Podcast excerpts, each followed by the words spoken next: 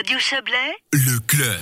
Vous l'avez peut-être aperçu au loin dans la zone industrielle d'Aigle. La construction d'un nouveau centre funéraire à l'arrêt depuis des mois arrive à sa fin. Le projet a été repris par la société néerlandaise qui le fournissait en matériel de crémation. Facultative Group, c'est son nom et c'est justement d'incinération que le directeur du site, Patrick Demeyer, a parlé avec Joël Espy. Reportage et visite au moment de terminer les travaux.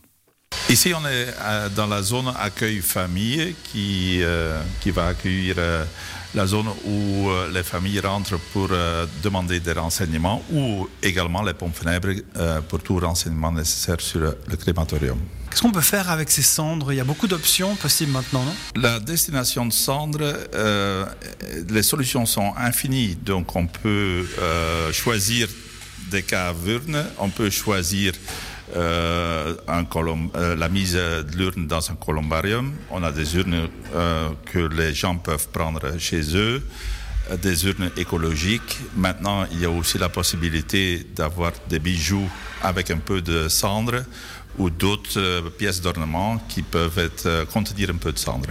Donc évidemment, là, derrière, on a des, des- des frigos, ça se dit comme ça, hein, même pour les défunts. C'est là que...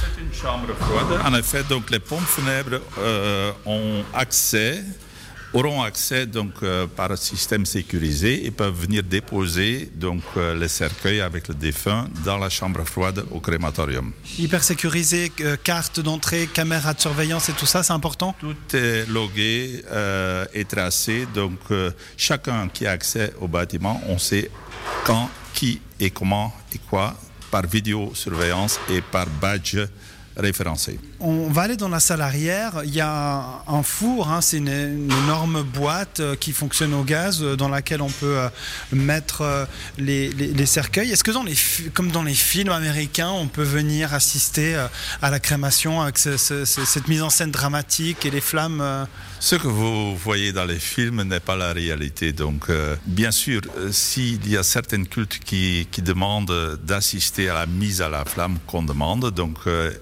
le local est prévu pour accueillir éventuellement des personnes. Mais c'est pas la règle générale et c'est surtout pas ce que vous avez vu dans les films ou aux séries. Il y a tout un système de filtrage aussi. À quoi ça sert finalement Parce que des émanations, euh, voilà, de, combustion, pardon, hein, on, en voit souvent. Il y, a, des risques écologiques avec euh, ces crémations? Ben, toute combustion génère certaines euh, gaz avec des polluants et donc ce système de filtration est conçu pour éliminer la grande majorité de tous les polluants qui sont dans les gaz. Il y a certaines normes qui sont définies par loi à respecter et cette installation est largement euh, supérieure, euh, donc inférieure en émissions par rapport aux, aux polluants. Voilà, on peut se rendre facilement dehors parce que tous les accès euh, forcément sont ouverts. Encore, on est en, on est en travaux. Euh, démarrage euh, début juin euh, du projet initial. Vous avez surtout ben, conservé ce, ce crématorium et euh, une fois que ben, les cendres sont récoltées, on peut en faire. On avait dit des, des bijoux. On peut les mettre aussi dans un, dans un jardin. Vous avez acheté une, une parcelle à côté de façon à pouvoir disperser les cendres. Qu'est-ce qu'on va trouver ici, ce qui est actuellement un terrain vague hein? Ce terrain qui est adjacent au crématorium a pour objet de recevoir une zone de jardin de souvenirs. Donc, il ne s'agit pas de dispersion, parce que la dispersion, euh, s'il y a souhait de dispersion, c'est uniquement sur le cimetière de la ville. Mais ici, on pourrait avoir des petits monuments avec des petits caveaux euh, pour les urnes et, et toute mémorialisation possible, sauf la dispersion. Le projet de centre funéraire ultra moderne, où est-ce qu'on en est? Est-ce que ça va pouvoir se faire? Initialement, le projet était en deux phases. Donc, d'abord le crématorium et en phase 2, le, centre funéraire.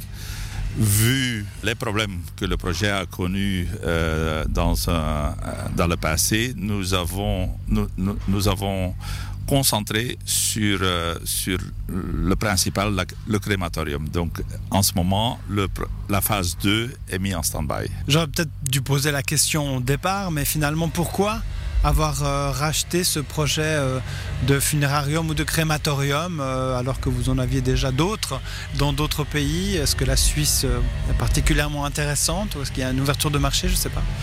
Pour nous, c'est très important de mener au bout des projets, de ne pas laisser un projet d'un crématorium avec une image négative en plan comme ça. C'était la principale raison qu'on s'est intéressé pour voir de continuer ce dossier. Pardon pour la question, mais vous avez eu un discount sur le rachat du projet. Est-ce qu'il est a été racheté tel quel avec les investissements qui ont, qui ont été faits? Oh, On n'a pas, pas du tout eu de discount, si, si, ça aurait été vrai, oui.